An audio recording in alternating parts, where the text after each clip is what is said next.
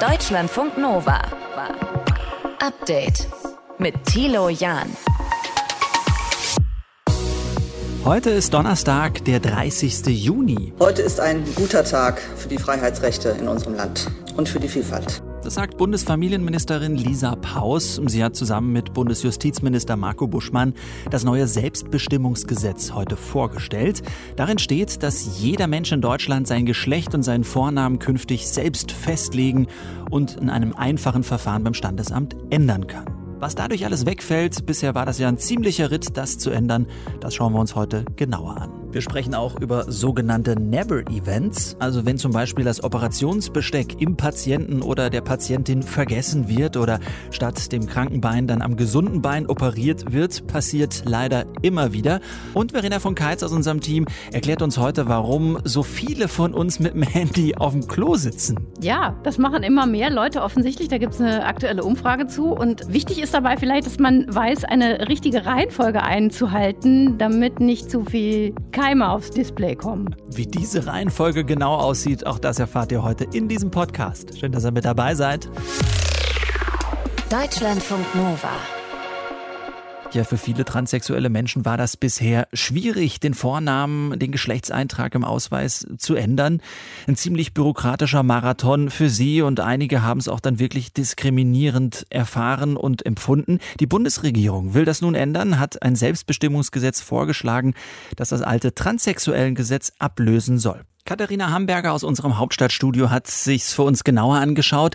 Katharina, wie soll denn eine Änderung des Vornamens und des Geschlechtseintrags in Zukunft laufen?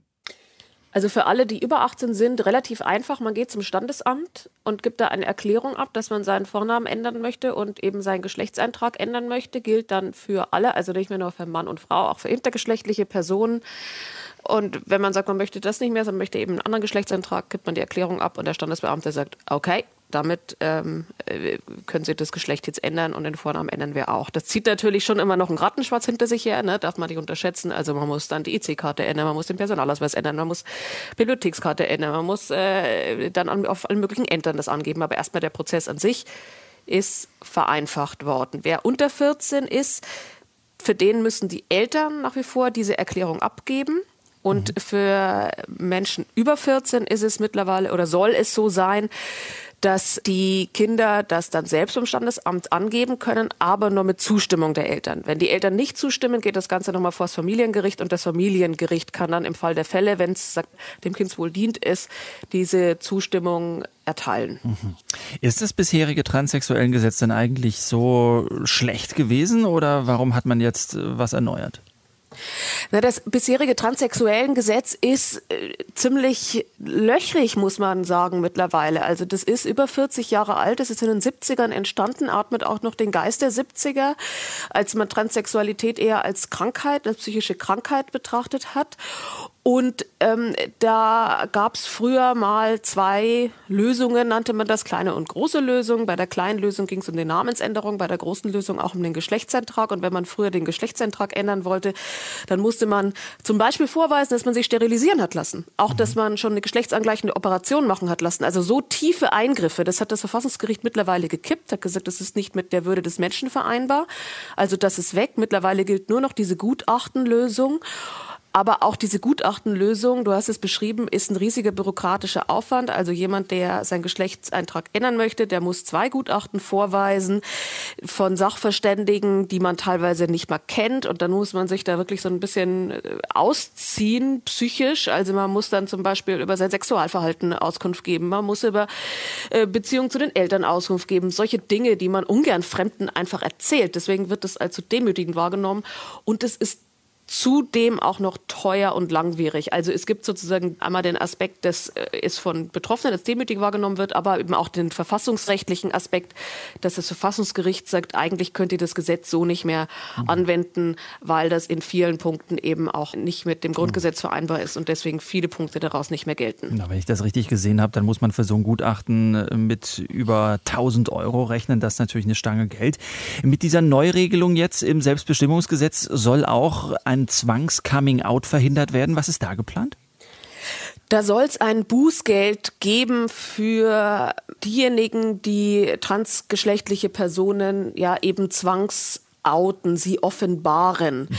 Also wenn du dich jetzt entscheidest, dein Geschlecht zu ändern, aber mit niemandem drüber sprichst, es auch niemandem erzählst, ja, und möglicherweise dich schon überall als Frau vorstellst und dir eine Identität darauf aufbaust und dann kommt jemand und sagt möglicherweise, um dich zu schädigen, ganz bewusst versucht er irgendwie das rauszukriegen oder das irgendwo erfahren und äh, macht das dann öffentlich, dann droht ein Bußgeld.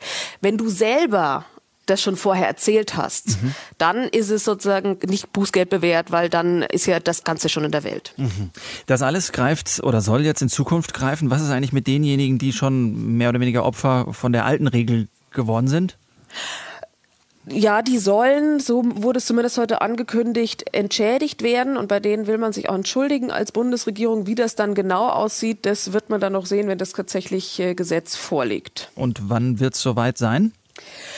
Also man will noch in diesem Jahr den Gesetzentwurf vorlegen und ins Kabinett geben. Ich tippe mal, dass das dann aber durch den Bundestag nicht mehr in diesem Jahr gehen wird, sondern möglicherweise dann erst Anfang des kommenden Jahres. Dass es aber durch den Bundestag geht, das ist ziemlich sicher, weil die SPD, die Grünen und die FDP sich da recht einig sind, wo man hin will. Die Bundesregierung hat heute einen Vorschlag zum Selbstbestimmungsgesetz gebracht. Zusammen waren das Bundesjustizminister Marco Buschmann und Bundesfamilienministerin Lisa Paus. Was da drin steht in diesem Vorschlag zum neuen Gesetz, hat uns Katharina Hamburger erklärt. Deutschlandfunk Nova. Update. Wir sprechen über Ärztinnen und Ärzte. Auch die machen Fehler, ist so. Trotzdem, für Betroffene kann Behandlungsfehler mitunter schwere, teilweise sogar dauerhafte oder tödliche Folgen haben. Und genau deshalb untersucht der medizinische Dienst jedes Jahr, wie viele dieser Fehler gemeldet worden sind. Heute wurden die Ergebnisse vorgestellt. Julia Polker aus dem Deutschlandfunk Nova Nachrichtenteam hat die Ergebnisse für uns. Was ist bei dieser Überprüfung des medizinischen Dienstes rausgekommen? Dass in etwa jeder fünfte von insgesamt rund 13.000 Vorwürfen eines medizinischen Fehlers tatsächlich zu einem Schaden bei den betroffenen PatientInnen geführt hat. Bei diesen Meldungen konnten im Nachhinein mehr als 3.500 Fehler nachgewiesen werden und mehr als 3.000 gesundheitliche Schäden bei PatientInnen. Dabei äh, sind die meisten Fehler in der Gruppe der 50 bis 59-Jährigen nachgewiesen worden und etwas mehr Behandlungsfehler mit Schaden bei Frauen als bei Männern. Kann man denn sagen, wo die meisten Fehler passiert sind? Ja, zumindest bei denen, die hier gemeldet worden sind. Etwa 30 Prozent der Behandlungsfehler sind in der Orthopädie und Unfallchirurgie vorgefallen. Weitere Fachgebiete, die nicht näher definiert sind, machen rund ein Viertel der Behandlungsfehler aus. In den äh, Bereichen Frauenheilkunde, Allgemeinchirurgie und Zahnmedizin sind etwa gleich viele Behandlungsfehler gemeldet worden. Und dabei entfallen fast 50 Prozent der vorgeworfenen Behandlungsfehler auf Krankenhäuser und fast 30 Prozent auf Operationen. Und welche Schäden haben die Betroffenen dann davongetragen? Also wie schwer waren die Schäden? Zum Glück waren über 60 Prozent der Schäden nicht dauerhaft, sondern konnten behandelt werden. Aber 30 Prozent der Betroffenen haben einen dauerhaften Schaden erlitten und knapp 4 Prozent sind an den Folgen des Behandlungsfehlers sogar gestorben. Dabei wird zwischen sogenannten Never-Events unterschieden. Das sind einzelne Behandlungsfehler, die, ja, wie der Name schon sagt, eigentlich niemals passieren dürften, weil sie einerseits häufig schwere Folgen für die PatientInnen haben und andererseits vermeidbar wären durch strukturiertere Arbeitsabläufe. Hast du mal so ein Beispiel für so ein Never Never-Event? Hm, ja, sowas wie Operationsbesteck im Patienten oder in der Patientin vergessen ja. oder statt am kranken Bein am gesunden Bein operieren, also die klassische Seitenverwechslung oder Medikamente mal falsch verabreichen oder PatientInnen miteinander verwechseln. In äh, anderen Ländern, wie beispielsweise den USA und Großbritannien, da werden solche Behandlungsfehler systematisch erfasst. Zwar machen sie in der aktuellen Statistik äh, von Deutschland nur fünf Prozent der über die Krankenkassen vorgeworfenen Behandlungsfehler aus, aber sie seien eben vermeidbar, so der Vorstandsvorsitzende des medizinischen Dienstes Stefan Gronemeyer, und sollten dafür genutzt werden, die Fehlerprävention zu verbessern, wie ja, viele es von diesen Never-Events gibt, ist allerdings unklar. Warum ist das unklar? Weil es keine Meldepflicht dafür gibt und ah. auch für die anderen Behandlungsfehler nicht. Deshalb äh, gilt die Statistik, die der medizinische Dienst heute präsentiert hat, auch nicht als repräsentativ. Denn dabei handelt es sich nur um die Vorwürfe, die von Patientinnen an die Krankenkassen weitergeleitet werden. Die Dunkelziffer, so äh, schätzt Stefan Gronemeyer, liegt wohl deutlich höher. Das bedeutet auch, dass von der Verteilung der Behandlungsfehler auf medizinische Fachgebiete in dieser Statistik nicht direkt auf die tatsächliche Fehlerquote in den genannten Fachgebieten geschlossen werden kann. vielmehr soll diese Statistik PatientInnen ermutigen, von dem Angebot Gebrauch zu machen und äh, damit zur Fehlervermeidung beizutragen. Und gleichzeitig fordert der medizinische Dienst eine Meldepflicht für alle Behandlungsfehler und insbesondere der Never-Events, um auch hier aus Fehlern lernen zu können und Strategien zu entwickeln, diese in Zukunft dann möglichst zu vermeiden. Behandlungsfehler können, sollten aber nicht passieren. Und um darauf aufmerksam zu machen, hat der medizinische Dienst heute die Statistik zu Behandlungsfehlern im letzten Jahr vorgestellt. Die Infos für euch hatte Julia Polke. Deutschlandfunk Nova. Update. Seid ehrlich, ihr sitzt doch bestimmt auch öfter mal auf dem Klo und habt das Smartphone mit dabei, oder? Kurz mal Insta checken, Tagesschau-App aufrufen oder selber eine Nachricht schreiben, bevor es dann wieder weitergeht. Ja, also ich nehme mein Handy fast immer mit aufs Klo. Also manchmal, wenn ich es vergesse und ich sag jetzt mal, sich eine längere Sitzung abzeichnet, dann äh, gehe ich manchmal sogar nochmal zurück und hole das nochmal. Und wenn wir bei uns in der WG, wenn irgendwer sein Handy sucht, meistens finden wir es dann auch auf dem Schränkchen neben der Toilette. Also ich glaube, das ist super weit verbreitet inzwischen. Das hat uns heute Leonie erzählt und damit hat sie vollkommen recht, dass das weit verbreitet ist. Mehr als die Hälfte aller Erwachsenen in Deutschland nehmen ihr Telefon mit auf Toilette. Verena von Keitz aus unserem Team hat sich es genauer angeschaut. Vielleicht sind die Zahlen ja auch in Wirklichkeit noch viel höher. Was glaubst du? Das könnte ich mir auch gut vorstellen. Also wenn man in andere Länder guckt, da geben noch viel mehr Menschen an, dass sie das Smartphone mit ins Badezimmer nehmen. In Spanien sollen es 80 Prozent der Leute machen, in den USA 75 Prozent. Und eine Umfrage dort, schon aus dem Jahr 2018, die hat wohl gezeigt, dass eigentlich niemand unter 23 ohne Smartphone ins Badezimmer geht. 96 Prozent von dieser Altersgruppe, die haben angegeben, dass sie das Smartphone immer mit aufs Klo nehmen. Es scheint also was ziemlich Normales zu sein. Halte ich mal so fest fest. Aber so ein bisschen merkwürdig ist es ja schon. Erzählst du das jedem? Also würdest du sagen, ja, ja, ich bin auf Toilette immer mit dem Handy? Ich, nicht, nicht unbedingt, also da gebe ich dir vollkommen recht. Wahrscheinlich auch, weil ja dann doch irgendwie so gleich Bilder wir im Kopf haben. Was machen wir da mit unseren Händen auf der Toilette, die ja dann gleichzeitig am Handy hm. rumdaddeln? Hm. Nach dem Motto, das ist unhygienisch, ne? Würde ich sagen, dass daher auch so ein bisschen diese Hemmung kommt, darüber zu sprechen. Allerdings ist das Bad eigentlich von den Keimen, die sich da finden, ja gar nicht so ein problematischer Ort. Weiß man inzwischen, da ist es in der Küche beim Kochen eigentlich gefährlicher mit potenziellen Krankheitserregern, so gerade aus rohem Fleisch, aus rohen Eiern und so weiter. Und in deinem eigenen Klo, da hast du ja auch mit Bakterien zu tun, die sowieso zu deinem Körper gehören. Oder zumindest, ja, zumindest zu den Familienangehörigen, die sonst noch da sind. Ja, genau. wenn, wenn du mit mehreren Leuten zusammen wohnst. Natürlich ist es eine gute Idee, grundsätzlich grundsätzlich darauf zu achten, dass du im Bad möglichst wenige Bakterien, ich sage jetzt mal, aus deinem Darm aufs Display kriegst. Äh, da ist die Reihenfolge deiner Handlungen wichtig, wenn es ums Abputzen geht. Das hat mir der Mikrobiologe Dirk Bockmühl erklärt. Wenn ich mit dem Handy auf dem Klo sitze, erst das Handy weglegen, dann abwischen, spülen, dabei zum Beispiel auch gerne den Deckel zumachen, weil ansonsten wird ordentlich was verteilt im ganzen Toilettenraum. Und dann natürlich Hände waschen und dann kann ich eigentlich das Handy auch wieder benutzen und dann steht einem Vergnügen in beiderlei Hinsicht eigentlich nichts im Wege. Okay, Hygiene lässt sich also gut einhalten. Merken wir uns, die Frage, die aber dahinter steckt, ist, warum machen wir es? Also warum nehmen wir das Handy mit aufs Klo?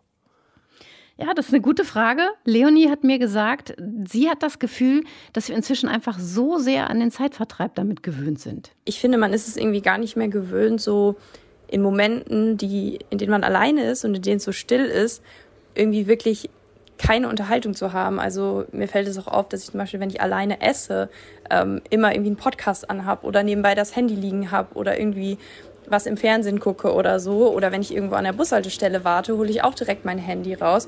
Und so ist es eben auf der Toilette auch. Also ich habe das Gefühl, dadurch, dass man sein Handy immer dabei hat und diese potenzielle Unterhaltung immer dabei hat, greift man halt auch immer wieder drauf zurück und es ist schon fast so eine Gewohnheit oder Sucht geworden. Und das ist ja auch ein bisschen, was bei dem Thema immer mitschwingt. Also jetzt kannst du noch nicht mal auf dem stillen Örtchen ein paar Minuten offline sein. Ihr seid ja alle internetsüchtig. Ja, aber ist das wirklich so? Also ist das wirklich ein Problem? Nein, nee. Nein eher nicht. Also der Psychologe und Internetsuchtforscher Hans-Jürgen Rumm von der Uni Lübeck, der sieht das auch relativ entspannt, hat es der DPA erzählt. Er sagt, dass schon früher Menschen auf der Toilette gelesen haben. Heute benutzen sie halt das Smartphone, das ihnen einfach noch mehr Ablenkungen bietet. Und wir hätten in den letzten 15 Jahren eine Kultur ständiger Erreichbarkeit entwickelt, die eben bis in diese Minuten auf der Toilette hineinreichen würde. Ich habe mir auch ein paar Gedanken gemacht bei dem Thema und ich persönlich finde, dass es echt nochmal was anderes ist, Handy auf dem Klo. Also nicht so sehr die Motivation, ich erledige jetzt noch dies und das und checke alles, sondern ich nutze tatsächlich diesen Freiraum, in dem ich gerade mal allein ja. bin und auch irgendwie so ungestört und auch nichts anderes machen kann natürlich. Mhm. Und da mache ich das alles ohne Druck, irgendwie was sonst außerhalb des Badezimmers Weil man dich ist. alleine lässt in dem Moment, weil du Tür abschließt und, und damit ist das ein ja, geschlossener Raum nicht, für dich? Oder weil nicht irgendwie äh, die Spüle nach mir ruft, dass ich noch Tassen spülen muss und die, ja. die Arbeitsmails und so. Also weil ja auch alles jetzt gerade im Homeoffice so miteinander verschwimmt. Und mhm. das ist dann so ein Ort, da kann ich jetzt gerade mal mich um nichts kümmern und dann muss ich halt. Oder guckst du Inhalte, die geheim sind? Komm, jetzt sagst du, wir sind ja unter uns hier. Ja, ja, klar. Das kann man auch mal machen. Ja. Oder heimliche SMS schreiben oder so. Ne? Okay. Aber ich, ich habe noch was Schönes gefunden. Also der australische Psychologe Nick Haslam, der hat auch ein Buch geschrieben über Psychologie im Badezimmer. Mhm. Und der hat im Time Magazine einen schönen Artikel vor einiger Zeit veröffentlicht, in dem er die Handynutzung auf dem Klo regelrecht verteidigt. Und zwar schon ein bisschen poetisch. Mhm. Zitat: Auf der Toilette zu lesen ist kein Akt von angespannter Konzentration, sondern des stillen Nichtstuns und der Gedankenwanderung. Es ist eine Möglichkeit, ein paar Momente privater Träumerei und Entspannung abseits der Hektik der Welt hinter der Badezimmertür zu genießen. Das ist schön gesagt. Und das war schön von dir auch auf den Punkt gebracht. Verena von Keitz über uns, die wir immer mehr das Smartphone mit auf Toilette nehmen. Macht ihr das auch? Natürlich macht ihr das. Aber warum macht ihr das? Sagt's uns. Mail at deutschlandfunknova.de. Deutschlandfunk Nova. Update. Ja, die stehen da auf dem Seitenstreifen vor den Rastplätzen unserer Autobahn. Die Brummis, die LKW, weil die Parkplätze voll sind, alles dicht. Soll sich jetzt aber ändern. Heute startet ein Pilotprojekt, mit dem freie Parkplätze erfasst und dann in Echtzeit per App angezeigt werden sollen, damit die Fahrerinnen und Fahrer eben besser planen können. Kai Nussbaum ist Lkw-Fahrer, Influencer und Comedian. Auf seinem YouTube-Channel ist er bekannt als German Truck Driver. Grüß dich, Guy. Schöne Grüße in Redaktion, sonnige Grüße. Ja, sonnig heute und auch ein bisschen zu warme Grüße. Du bist seit 20 Jahren als Fernfahrer unterwegs. Ja, was denkst du denn, wenn du nachts die LKW auf dem Seitenstreifen da parken siehst? Äh, es ist mittlerweile erschreckend geworden. Ich hatte zwei Jahre künstlerische Pause, beziehungsweise eine Künstlerpause genommen und äh, dort dann kein LKW gefahren. Bin jetzt wieder aktiv dabei und muss ganz ehrlich sagen, in diesen zwei Jahren ist es, äh, ist die Problematik exponentiell gestiegen. Ja, also es ist mittlerweile so, dass nicht nur auf den Standstreifen die LKW stehen, sondern auch rückwärts in Baustellen, wo abends nicht gearbeitet wird, reinfahren, damit sie irgendwo noch einen Platz bekommen. Also es ist nur eine Frage der Zeit, bis verheerende Unfälle äh, an Masse eintreten, hm. meiner Meinung nach. Wie gehst du denn da vor? Also wenn du selber fährst und du merkst jetzt, buh, Parkplatz ist irgendwie voll, wie suchst du dir dann eine Lücke?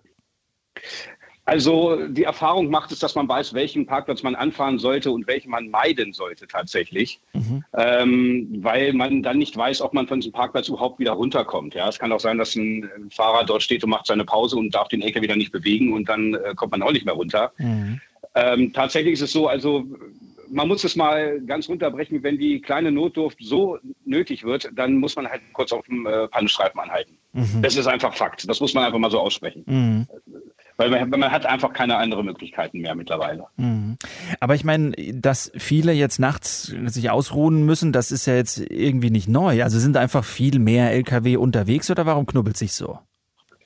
Ja, es hat viele, viele Aspekte. Also der Parkplatzausbau, der läuft ja quasi wie eine Welle hinterher. Ja, man kommt also nicht vor die Welle. Das mhm. ist also quasi nur Schadensbegrenzung, wobei der Schaden immer größer wird man müsste mehrere Pakete in, in, im Verbund äh, auf den Weg bringen. Das wäre einmal die Kabotageverordnung stärker regulieren oder auch äh, durchsetzen und überprüfen, so dass dann quasi viele LKWs dann quasi auch in ihr Heimatland äh, zurückfahren. Mhm. Ähm, das wäre zum Beispiel ein, ein, eine Möglichkeit, um, um, den, äh, um, um LKWs ähm, so einen starken Anstieg ähm, zu mindern.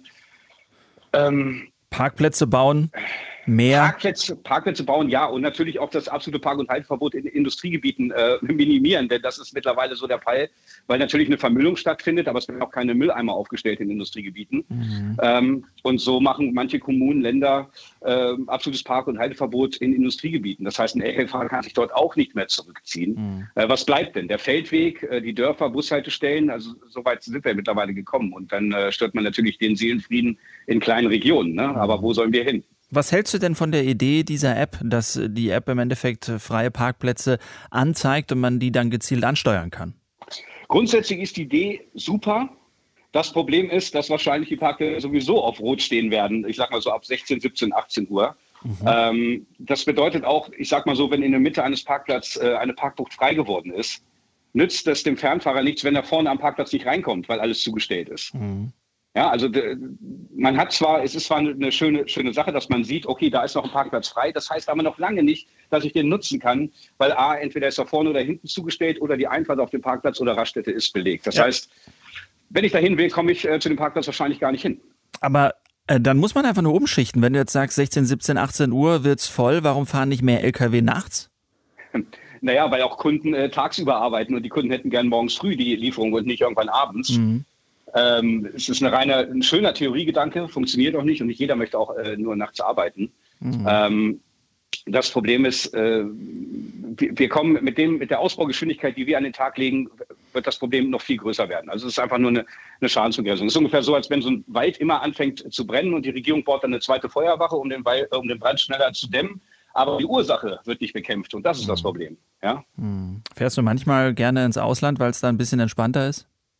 Ähm, tatsächlich bin ich Fernverkehr nicht ins Ausland gefahren, leider. Mhm. Aber man sagt tatsächlich, dass Fernverkehr äh, außerhalb von Deutschland viel, viel angenehmer ist als in Deutschland selber. Schade. Schade. Vielleicht, das, ja. Vielleicht ändert sich ja irgendwann mal was. Kai Nussbaum, Lkw-Fahrer, Influencer, Comedian, hatten einen eigenen YouTube-Channel. Da ist er bekannt als German Truck Driver. Ich danke fürs Gespräch. Ich danke für die Möglichkeit. Ich wünsche euch alles Gute. Deutschlandfunk Nova. Update. Ja, Sommerurlaub steht gerade für viele an und die Frage, wie schafft man es eigentlich im Urlaub wirklich abzuschalten und sich zu erholen und runterzukommen? manchmal taktet man sich ja so voll, dass man bis zum Urlaub hin arbeitet und dann rattert man einfach die ersten Urlaubstage weiter und weiter und vielleicht hat man sich dann noch einen Call mitgenommen, den man dann schnell mal macht im Urlaub und dann ist irgendwie dieses Urlaubsgefühl futsch, man kommt zurück und denkt sich, ja gut, was war das jetzt hier? Nicht richtig Urlaub. Es kommt zumindest auch nicht auf die Länge des Urlaubs an, sagt Deutschlandfunk Nova Reporter Johannes Döbbels.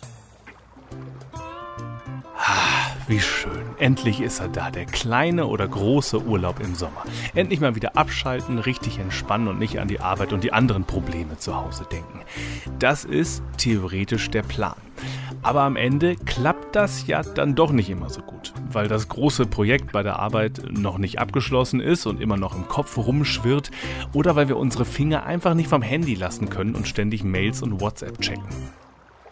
Im Urlaub ist das so, dass natürlich wir da ähm, schon ein Stück weit das auch absprechen können, vielleicht zu Hause oder auch sollten. Dann zum Beispiel, dass eben möglichst wenig wir nennen das halt oft Trigger auftauchen, die uns so an den Alltag erinnern. Das ist Carmen Binnewies. Sie ist Professorin für Arbeitspsychologie an der Uni Münster und beschäftigt sich auch damit, wie wir uns zwischen all dem Stress wieder erholen können. Die Trigger, die uns im Urlaub zurück in den Alltag werfen können, sind nicht unbedingt nur Dinge, die mit der Arbeit zu tun haben. Wir haben nämlich auch herausgefunden, wenn man noch kommuniziert mit zu Hause und das auch private Kontakte sind, ist das Abschalten auch schwieriger. Vermutlich, weil ich dann einfach wieder über den Alltag nachdenke und dann automatisch auch ähm, über die Arbeit.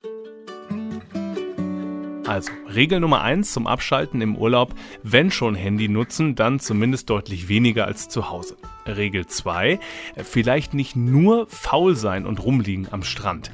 Das kann uns zwar schon entspannen und helfen beim Abschalten, aber es gibt auch sowas wie eine aktive Erholung, sagt Carmen Bindewies. Das nennen wir dann Mastery-Erlebnisse, also dass man das Gefühl hat, man hat was gemeistert, man hat was Neues gelernt. Das kann zum Beispiel was Sportliches sein, wo man auch, ähm, was weiß ich, das Surfen ausprobiert oder irgendwas anderes. Es kann aber auch was Kulturelles zum Beispiel sein. Also Sightseeing in der Stadt oder ein Besuch im Museum. Carmen Binnewies sagt, es kommt nicht darauf an, was genau wir machen, solange es zu uns passt und wir auch Lust drauf haben. Und auch aus medizinischer Sicht kann es sinnvoll sein, im Urlaub nicht nur nichts zu tun. Urlaub am dritten Tag werden wir krank, weil dann der Körper plötzlich fordert seine Erholungszeit und dann bricht alles durch und man wird krank und man entwickelt Fieber und so weiter und so weiter. Das sagt Michael Sadre Shirazi stark. Er ist Psychiater und leitet ein Institut, das bei Stress, Erschöpfung und Burnout hilft.